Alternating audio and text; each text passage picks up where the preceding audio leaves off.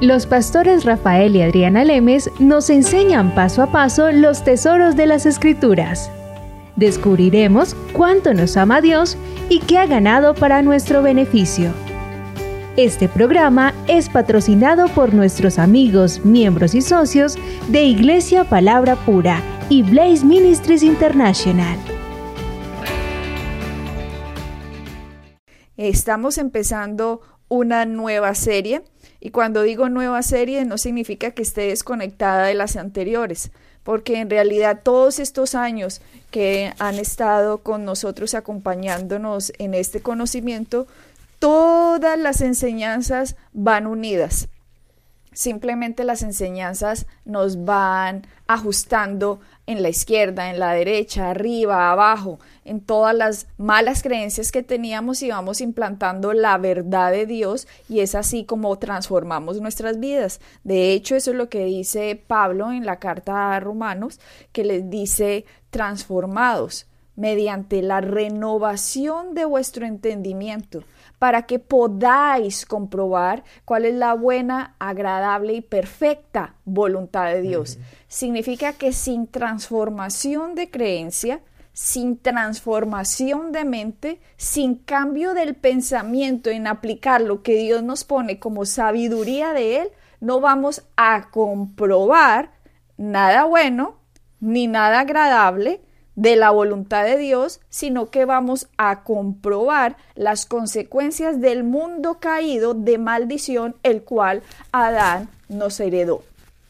Para poder disfrutar las consecuencias que nuestro Señor Jesucristo nos ha heredado, definitivamente tenemos que mirarnos en un espejo y decir, tengo que cambiar.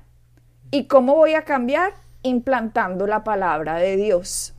Así que en este nuevo programa se llama mapas financieros. ¿Por qué lo llamamos mapas financieros? Un mapa es una representación gráfica de lo que nosotros tenemos que hacer en nuestra vida. A Rafael le encantan los mapas. Siempre que vamos de viaje, él lleva un mapa porque le encanta ver cómo llegar de un sitio a otro mirando atajos. Yo no era muy amante de los mapas, porque yo era más bien de preguntemos, preguntemos a ese señor en la esquina y él no, porque ese señor en la esquina puede que no sepa los atajos que los mapas nos muestran. Es más viable y seguro un mapa, porque a lo mejor ese señor de la esquina le preguntó a otro antes, pero nunca ha recorrido ni visto los atajos para llevar a nuevos sitios. Así que él es un amante de los mapas. Y yo creo que ese amor por los mapas los tiene desde joven, cuando en su misma vida descubrió él que la fórmula para llegar al éxito, para la forma de no repetir los mismos errores, era estudiar los mapas que otros hacían, por eso la biblioteca de Rafael está llena de libros y libros y libros. De hecho, hace poco hice una donación a la biblioteca de más de 500 libros porque no le cabían más en su biblioteca. ¿Por qué? Porque con los mapas aprendemos lo que otros ya han recorrido y lo han puesto gráficamente para nosotros para que no pasemos por donde no debamos o vayamos por donde sí. Sí, así es, Adriana. Los mapas es un, es un papel muy importante, es un documento de suma importancia en nuestras vidas. Hablando de los mapas en sí, los mapas nos dejan saber en dónde estamos y a dónde vamos a ir. Eh, como tú dices, es una representación gráfica. No hay nada mejor que cuando uno llega a una ciudad, Morena, Adriana y yo que viajamos bastante, cuando llegamos a un sitio, a una ciudad que no hemos, que no hemos visitado antes, que no, que no la conocemos, no hay nada mejor que tener en el auto un mapa porque cuando yo recojo el auto en, el, en, el, aeropuerto, el auto que rentamos para tenerlo esos días, lo primero que yo le digo a la señora que me está ayudando es dime dónde estamos en el mapa porque sabiendo dónde estoy, puedo saber cómo voy a llegar al punto que quiero ir, al sitio de mi destino. Pero cuando no tenemos un mapa y no sabemos dónde estamos, la gente vive y vivimos por el... Imagínate llegar a un aeropuerto y decir, tengo que ir a un hotel, al hotel donde tengo la reserva, pero no sabe, no sé ni dónde estoy, ni sé a dónde tengo que ir. Cómo vamos a llegar. Y cuando llegues a algún sitio, ¿cómo sabes si ese es el sitio donde tenías que haber llegado? Es imposible. Y muchas veces la vida, la gente vive esta vida perdidos por el mundo, viviendo todos los días, comiendo todos los días, durmiendo todos los días, pero no tienen un destino, no sabe a dónde quieren llegar. Y lo que tú dijiste, Adriana, es muy importante mirándonos al espejo. Yo creo que esa es una de las situaciones, una de las cosas que tenemos que hacer y que más cuestan, porque muchas veces cuando ya llegamos a, una vida de adultos en el matrimonio y tenemos hijos, hay veces que sabiendo la situación de deudas que, que estamos, en la, en la situación financiera en la que estamos, el enfrentarnos a la realidad, para hacer un cambio es una de las cosas que más fuerte nos pega y muchas veces la gran mayoría de la gente las evita porque la realidad que no, que, a la que nos enfrentamos es tan dura que preferimos ignorarla y seguir viviendo en este mar que no sabemos ni para dónde nos lleva ni para dónde vamos porque es menos doloroso que enfrentarnos a la realidad. Rafael, cuando tú dices que la gente espera como adormilada a que las cosas pasen porque no saben cómo enfrentarse, la Biblia nos trae ese mapa. Y a eso es lo que vamos. La Biblia está llena de la sabiduría de Dios. De hecho, el hombre más rico que haya existido en la tierra y que jamás vuelva a existir, nos dice la Biblia, será Salomón. Y para él el principio de la sabiduría era el temor de Dios, el conocimiento de Dios, esa fue la conclusión de su vida después de todo lo que vivió, alejándose también de Dios Salomón, y a la final, en el final de su vida dijo, esto es el principio de la sabiduría, el temor de Dios, el conocimiento de Dios, entender lo que el Señor dice en su palabra para que nosotros podamos seguir. Y si analizamos la situación de la Iglesia Mundial, eh, nosotros tenemos acceso a las estadísticas que ofrecen eh, una, es una compañía cristiana que se encarga de hacer estudios, estadísticas para que las iglesias puedan entender cómo moverse. En estas estadísticas nos muestra cómo la petición número uno a nivel mundial de la iglesia cristiana son las finanzas. Mm, la número uno y, y por largo. Dos, tres, cuatro, cinco, seis. Bueno, esa es la número uno y como dice Rafael, mejor dicho, es la de siempre, casi siempre. Sí, el, problema, el problema de las finanzas es algo que destruye a las familias, destruye a las personas y, y, la gente no sé por qué no lo ve antes de llegar a ese punto. Generalmente ya cuando están que ya no se aguantan más es cuando buscan ayuda. En vez de tratar de ser proactivos y antes de empezar un matrimonio, cuando recién están saliendo de las universidades o antes de ello, desde jovencitos, empezar a construir un mapa de seguridad financiera y saber cómo manejar. Date cuenta, Adriana, que el dinero en sí no es el gran problema. El dinero en sí no es el problema, es cómo la gente maneja el dinero. La administración de las finanzas es el problema y el problema está en que la gente no aprende cómo administrar, simplemente asume que sabe. Lo que tú dices es valiosísimo. Si nosotros nada más pudiéramos tener un cálculo desde que teníamos tres años de edad, que fue la primera vez seguramente que algún tío nos regaló una moneda de, de 100 o lo que fuera, porque a uno le llegaba el tío o el primo mayor o el hermano mayor y decía, vea, toma esta monedita. Si uno hiciera un cálculo de lo que uno ha recibido desde que era un niño, que ha pasado por las manos de uno, que le dieron, que se ganó trabajando, que le dieron los padres o los familiares, que le pagaron por algo extra, por lo que sea, por lo que sea, si hiciéramos un cálculo, serían millones de millones los que han pasado por nuestras manos a la edad de hoy. ¿Qué pasó con ese dinero? Cuando estamos en rojo completamente, hay algo que fallamos y fue mayordomía, mm, administración del dinero y los principios estaban en la Biblia. Si ustedes ya nos vienen escuchando hace años, recordarán en uno de nuestros programas, eh, hace ya un par de años tal vez, cuando hablábamos de finanzas, de prosperidad. Habíamos ya dicho que la oración número uno, la petición número uno eran las finanzas y también explicamos el sistema babilónico, cómo funcionaba hace ya varios años y también explicamos cómo Satanás funciona a través de, de este sistema. En este sistema babilónico, lo que sucede, lo que sucede es que el hombre empieza a regirse por sus propias reglas.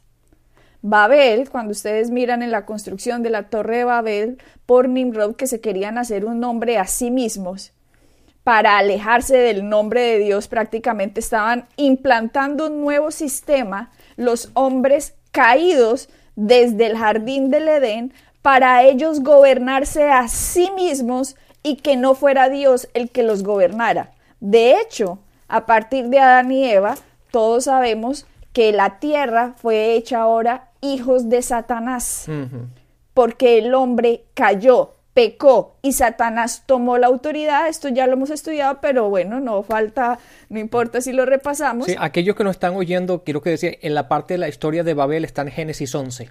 Ok, perdón, Adrián es para que miren ustedes los programas pasados y simplemente recordemos cómo Pablo nos dice en el Nuevo Testamento, Testamento, hijos del diablo. Y nos dice, hacen los pensamientos y la voluntad de su padre Satanás, de su padre el diablo. ¿Por cuál es esta voluntad? Vivir en un sistema en que nosotros decimos cuáles son las reglas de esta tierra.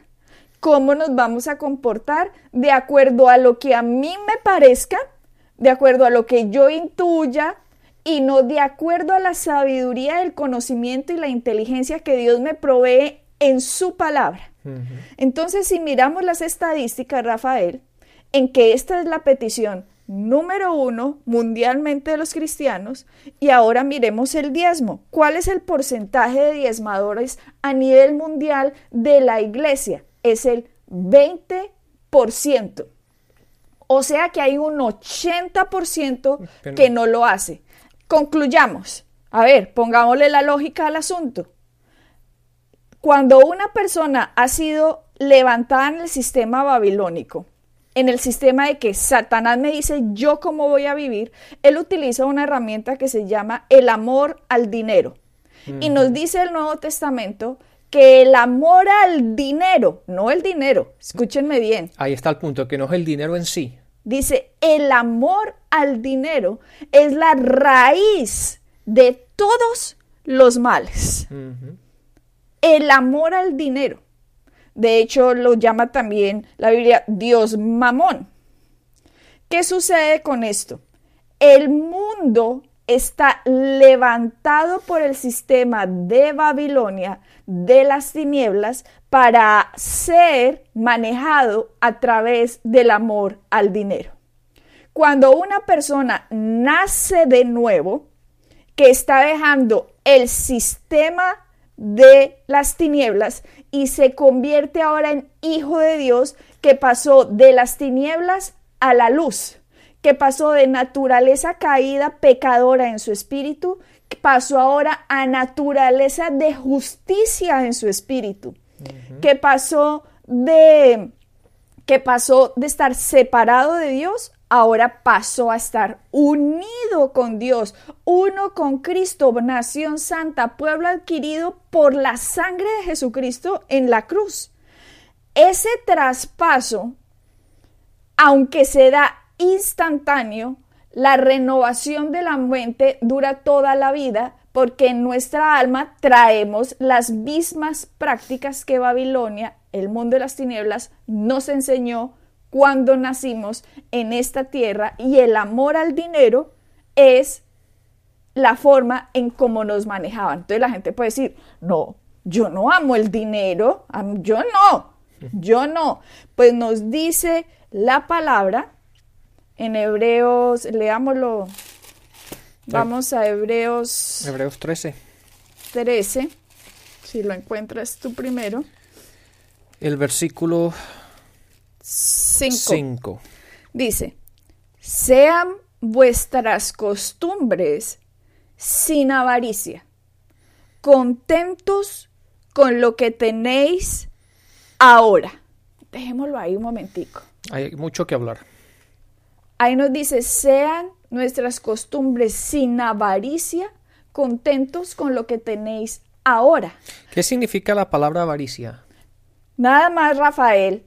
Mira que la palabra dice, contentos con lo que estáis, contentos con lo que estéis ahora, significa que una persona avara no está contenta con lo que tiene ahora, porque está en el mismo, en el mismo mm. renglón, en el mismo verso. Una persona avara no se siente satisfecha, no se siente feliz con lo que tiene ahora. Y Satanás lo sabe, porque Satanás ha hecho que este mundo crezca con esa forma de pensar. Entonces, ¿qué sucede? Cuando una persona no está contenta con lo que tiene ahora, quiere tener lo que el otro tiene. Exactamente.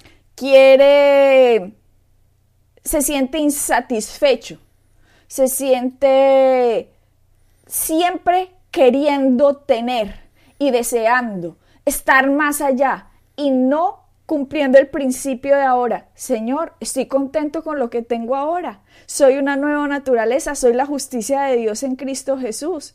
Gracias por lo que has hecho por mí. Vivo en este cuartico de cuatro paredes con una eh, nevera de icopor donde mm. meto hielito para poner mi pollito y mi carnita pero estoy contento, Señor. Voy a trabajar como dice tu principio, porque la palabra dice, el que no trabaja no come.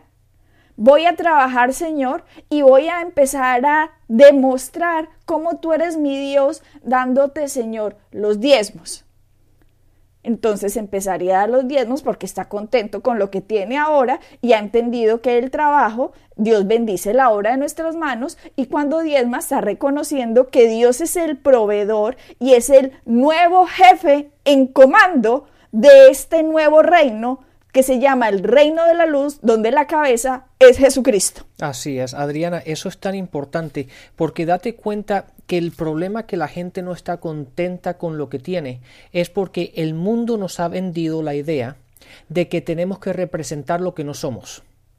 Es todo, todo está basado en, en, presentarle al mundo, el presentarle a nuestros amigos, el presentarle a la gente con la que trabajamos algo que realmente no somos.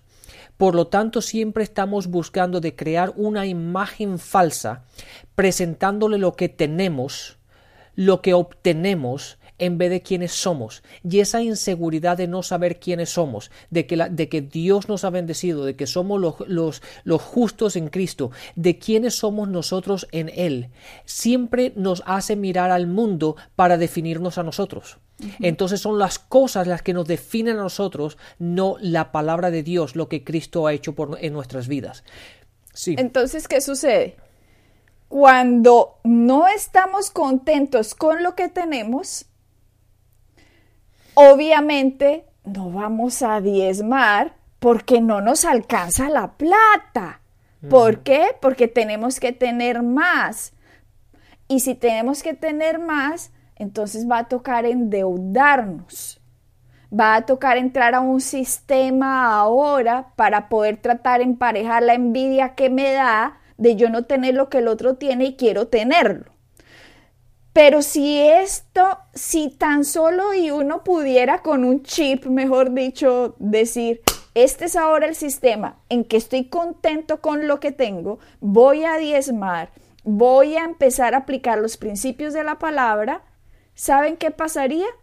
Usted sería promovido por Dios mismo a otro nivel en que milagrosamente resulta que a usted en el trabajo que empezó a ir le dan una promoción.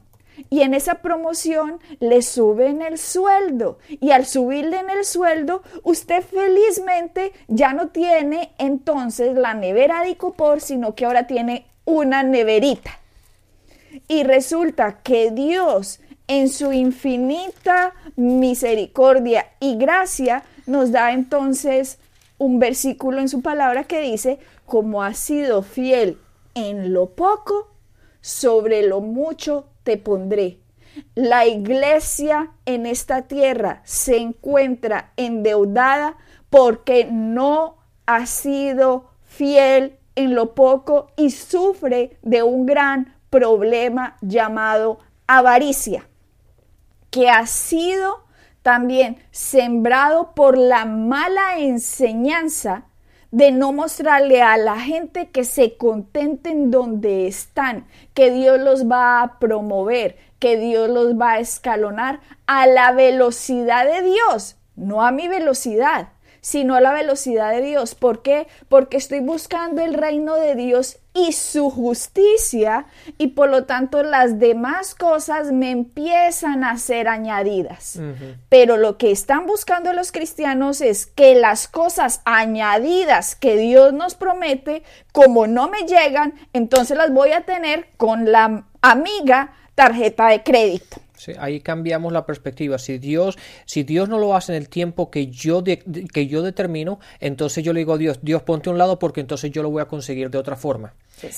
y esa es la forma del mundo, esa es la forma del sistema babilónico que estabas hablando anteriormente, y es ahí cuando empieza una montaña rusa de problemas en nuestras vidas. Adriana, un, un versículo muy sencillo por el cual toda mi vida y tú y yo desde que estamos casados siempre hemos puesto en práctica. Y es el, un principio que yo creo que es uno de los, de los versículos que la gente tiene que saberlo de memoria y meditar día y noche. Mateo 6:33. Así es, y se los voy a decir, aunque lo, lo, podemos decir de memoria, es siempre es bueno ir una vez más a la palabra y verlo en blanco y negro. Y cuando lo dijo Jesús, leerlo en rojo. Pero Mateo 6:33 dice lo siguiente. El versículo Mateo 6:33 dice, Mas buscad primeramente el reino de Dios y su justicia, y todas estas cosas os serán añadidas. Primeramente buscar el reino y su justicia, y después todas estas cosas van a ser añadidas. El problema, Adriana, está cuando la gente empieza a buscar las cosas y se olvida de Dios. Pone las cosas primero pone el querer, el no estar satisfecho con lo que tienen, y empiezan a querer añadirse cosas ellos mismos por sus propias fuerzas, metiéndose en deudas simplemente para aparentar lo que no tienen, olvidándose que es Dios al cual tenemos que poner primero nuestras vidas y después es Dios el que se encarga de darnos la promoción. ¿Acaso no decía un, un versículo que Dios es el que añade riquezas y que no añade tristeza con ellas? Dígame quién de las personas que están endeudadas están felices. Díganme quiénes. Puede que estén felices en el momento en que los amigos le digan, wow, felicitaciones, qué belleza, wow, debiendo todo, pero ese ego se les alimenta cada vez que oyen el wow. Pero ¿de qué le sirve la alimentación del guau en su ego? ¿De qué le sirve si en la noche no puede dormir en paz porque sabe que le sigue la siguiente cuota y la siguiente cuota y la siguiente cuota nada más por aparentar usted? Ropa que no se debería estar poniendo, carros que no debería estar manejando, celulares que no debería estar teniendo, televisores plasma que a lo mejor usted le servía el mismo televisor gordo que tenía desde su papá y su mamá, pero no, toca tener el plasma ahora y se empieza ahora a vender usted con la avaricia, queriendo tener lo que los demás tienen y no estando contento en su situación y la falta de agradecimiento que tiene en este momento la gente, es lo que lo está metiendo en problemas. Por lo tanto, Dios está diciendo, no estás preparado y por eso la número uno petición mundialmente es finanzas porque no han querido entender que Dios nos ha dado la respuesta de cómo administrarlas, pero el cristiano no quiere cumplir la mayordomía que Dios le dijo de cómo hacerlo. Así es, Adriana, todo en esta vida tiene un propósito y Dios nos ha dado las finanzas, Dios nos bendice con buenos trabajos, Dios nos bendice, nos bendice con finanzas, pero las finanzas tienen un propósito y yo siempre le digo a la gente, el dinero no es el problema, Dios quiere bendecirte, Dios quiere que tu vida es una vida plena y que disfrutes la vida. Él nos ha puesto en este mundo para que lo disfrutemos, Él ha creado todas las cosas a nuestro alrededor para que las disfrutemos. El problema está cuando la ponemos fuera del propósito por el cual fueron creadas. Es como le digo a las parejas que les hago consejería matrimonial. El matrimonio tiene un, tiene un, un propósito y si no entendemos el propósito del matrimonio, lo vamos a violar Las finanzas es exactamente igual. El dinero tiene un propósito y el propósito principal es expandir el reino. Y después, cuando uno pone las cosas en perspectiva, Dios nos bendice y podemos vivir en esta vida plena, de una manera próspera. Esta es como el abrebocas de la enseñanza que vamos a dar del mapa financiero, porque en el mapa financiero no es que lo vayamos a enseñar profundamente, porque esto es un audio, pero lo que vamos es a mostrar unos puntos para que ahora que la gente ha caído en cuenta, si es que ha caído en cuenta de yo no puedo seguir viviendo de esta manera, ¿cómo me salgo del hoyo en que me metí?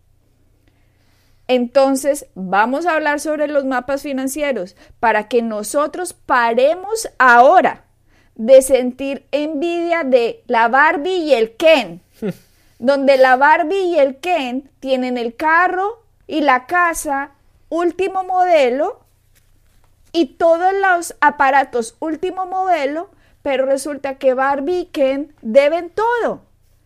Y la gente está envidiando algo en que el mundo entienda está en la quiebra. Los dueños son los bancos, por Dios. Abran los ojos. Rafael cada vez que va conmigo en una avenida y nos pasan esos carros y carros y carros, Rafael lo único que ven son pagos mensuales. Pagos mensuales. Él dice, vea, payments, pagos mensuales. Los dueños de esos carros son los dealers. Los dueños de esos carros son las casas que ponen en venta esos carros y la gente se paga, se pone a pagar carros que cuando los terminan de vender, si se hubieran ahorrado esa plata, lo hubieran comprado un año, en un año. Pero lo que pasó es que la gente se metió ahora ya en esos carros y terminan pagando cinco veces los carros que cuando lo van a vender no valen nada. Por lo tanto, el sistema babilonio le robó el esfuerzo de su trabajo. Así es, Adriana. Este es un tema sumamente importante, el mapa financiero para nuestras vidas. Así que se manténganse en contacto al siguiente programa. Bendiciones y hasta la próxima. Bendiciones. Pueden bajar nuestras enseñanzas en www.iglesiapalabrapura.com y visitarnos en nuestra sede en la calle 21326.